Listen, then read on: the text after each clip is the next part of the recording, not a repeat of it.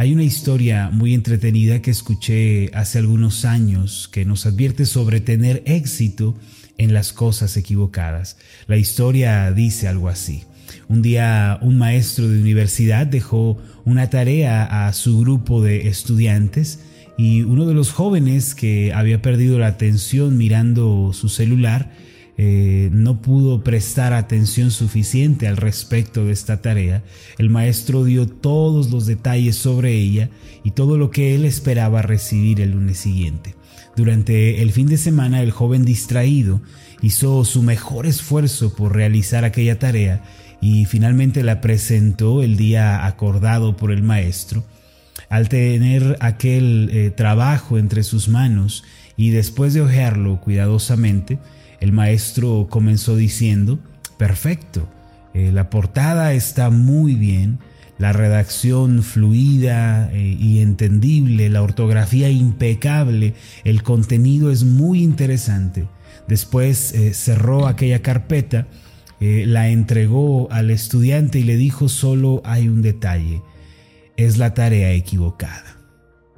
Es la tarea equivocada. El joven, por su falta de atención, había hecho todo correctamente, de la mejor manera posible, pero había fallado en algo de lo más importante. La tarea que había hecho, el tema que él había desarrollado, no era el que el maestro había solicitado. Qué gran desilusión eh, debió llevarse este joven que hizo su mejor esfuerzo en un tema equivocado. Mire, en la vida del ser humano llega a suceder algo similar. Muchas personas tratan de construir sus vidas de acuerdo con sus pensamientos, su propio razonamiento. Muchas personas tratan de hacer su vida a su modo. Eh, muchos han triunfado en el área académica, en los negocios, han logrado desarrollarse en ciertas áreas, pero han fallado en lo más importante, en vivir una vida centrada en Dios. A veces esto se convierte en nuestro error también. Llegamos a tener éxito, a ser grandiosos, a lograr grandes cosas eh, equivocadas. La Biblia, que es la palabra de Dios, constantemente nos advierte sobre el peligro de buscar las cosas erróneas que no nos llevan a glorificar a Dios ni a vivir vidas de paz y bendición. Por eso Proverbios capítulo 4 versículos 20 al 22 dice lo siguiente, Hijo mío, está atento a mis palabras, inclina tu oído a mis razones. No se aparten de tus ojos, guárdalas en medio de tu corazón, porque son vida a los que las hallan y medicina a todo su cuerpo. Dios no desea que nosotros nos extraviemos en el camino de la vida y que terminemos teniendo éxito en las cosas equivocadas. Por esta razón Él nos dice, Hijo, presta atención a mis palabras, en ellas tú vas a encontrar la senda de la vida. En su deseo de conocer el camino que debe seguir aquel que anhela caminar con Dios, el profeta Miqueas planteó una pregunta importantísima. En el versículo 6 del capítulo 6 dijo, ¿con qué me presentaré ante Jehová y adoraré al Dios Altísimo? Me presentaré ante Él con holocaustos, con becerros de un año. Y añadió en el versículo 7, se agradará Jehová de millares de carneros o de diez mil arroyos de aceite. ¿Daré mi primogénito por mi rebelión, el fruto de mis entrañas por el pecado de mi alma? Estas últimas son preguntas irónicas que el profeta plantea para advertirnos sobre el camino que debemos evitar si queremos tener una buena y correcta comunión con el Señor. En realidad, estas preguntas son una advertencia de las posturas e ideologías que no debemos tomar en nuestra vida. Principalmente estas palabras fueron dichas a los israelitas. El pueblo de Israel eh, había malentendido el verdadero significado de la adoración y los sacrificios, desviándose por el ritual, por el formalismo, por la mera tradición. Y por esta razón el profeta usa un lenguaje exagerado. Él usa frases como millares de carneros, diez mil arroyos de aceite. Con todo esto, Miqueas quería señalar el error en el que había caído el pueblo de Israel. Dios había establecido los sacrificios y los holocaustos ciertamente como una manera de acercamiento entre Él y su pueblo. Sin embargo, aquello que en un principio era un ritual significativo sobre cómo Dios perdonaba el pecado y se acercaba con misericordia a su pueblo por causa de la dureza de corazón, de la arrogancia, de la falta de arrepentimiento. Todo esto se volvió algo superficial y formalista. El pueblo de Dios había caído en una práctica muerta, sin significado ni valor ante los ojos de Dios. Aunque ellos en un sentido hacían lo que Dios les había ordenado, lo hacían por tradición y costumbre y no por amor y convicción. Y este fue el punto medular del conflicto entre Dios e Israel.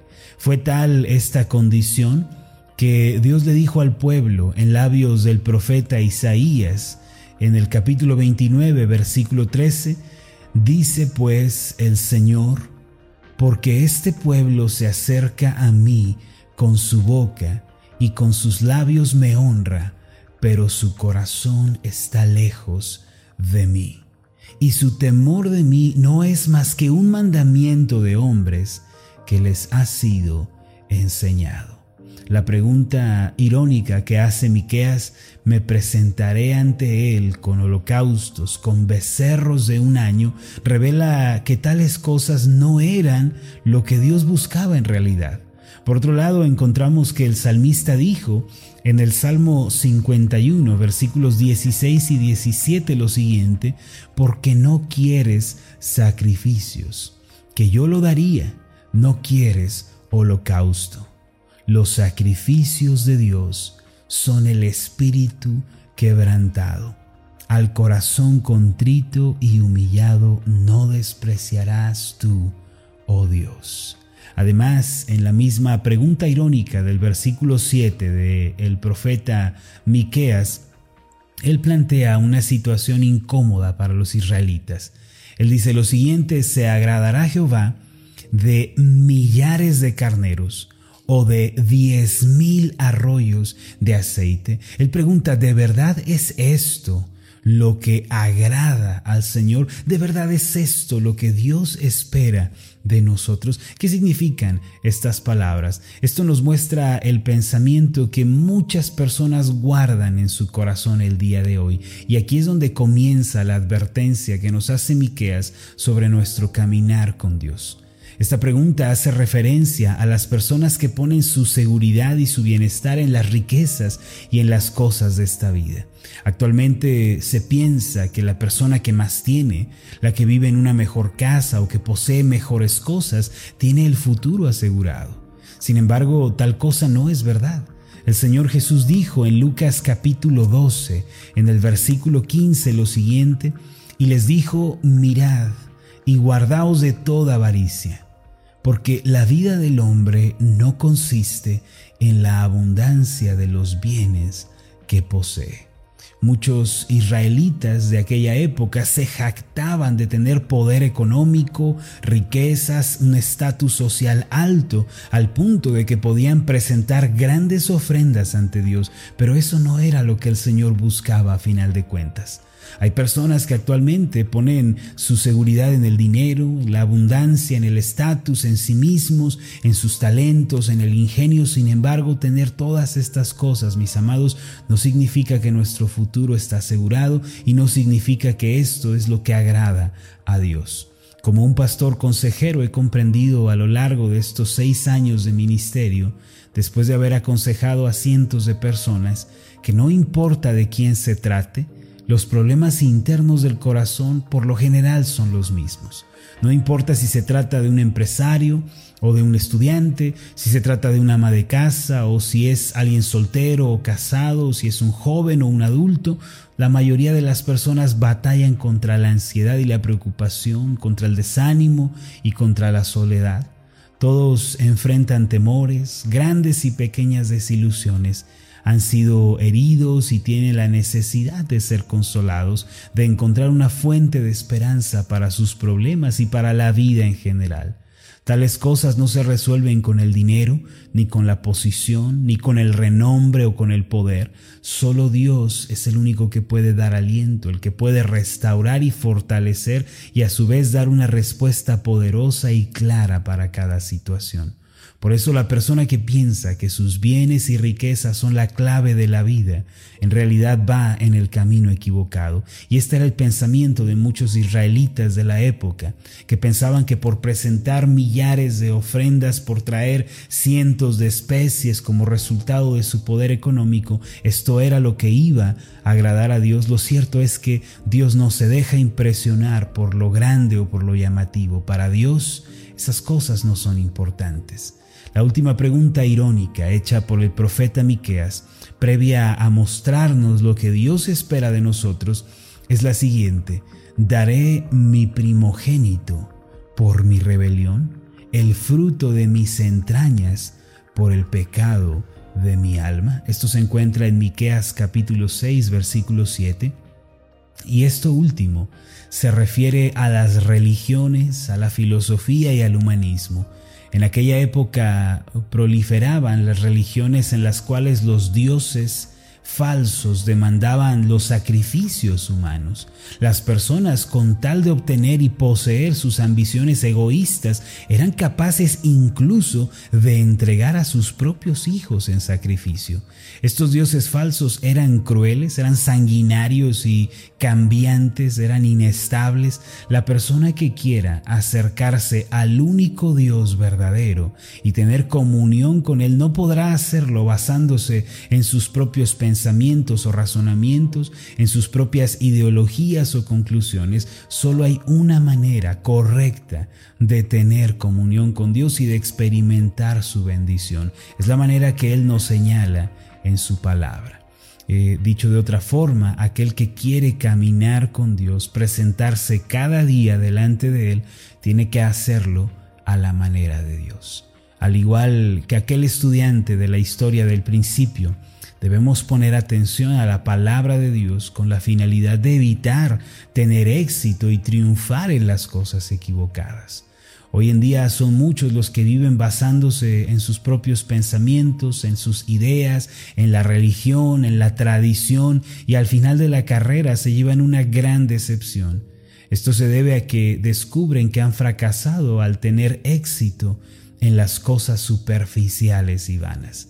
El profeta Miqueas nos advierte de no pensar que las cosas de este mundo, tales como las riquezas, la posición o las religiones e ideologías humanas son el camino a seguir. Debemos apegarnos al camino de Dios, a lo que Él ha dejado para nosotros en su palabra, y de este modo vamos a tener un éxito verdadero y una paz duradera.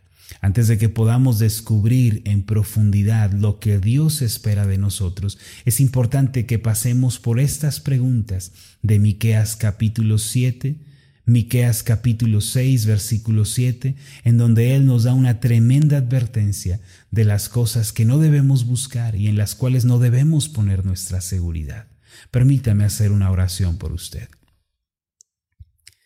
Amado Dios y Padre celestial, en tu palabra tú nos enseñas con toda claridad el camino que tenemos que seguir, pero también nos das ciertas advertencias que debemos considerar.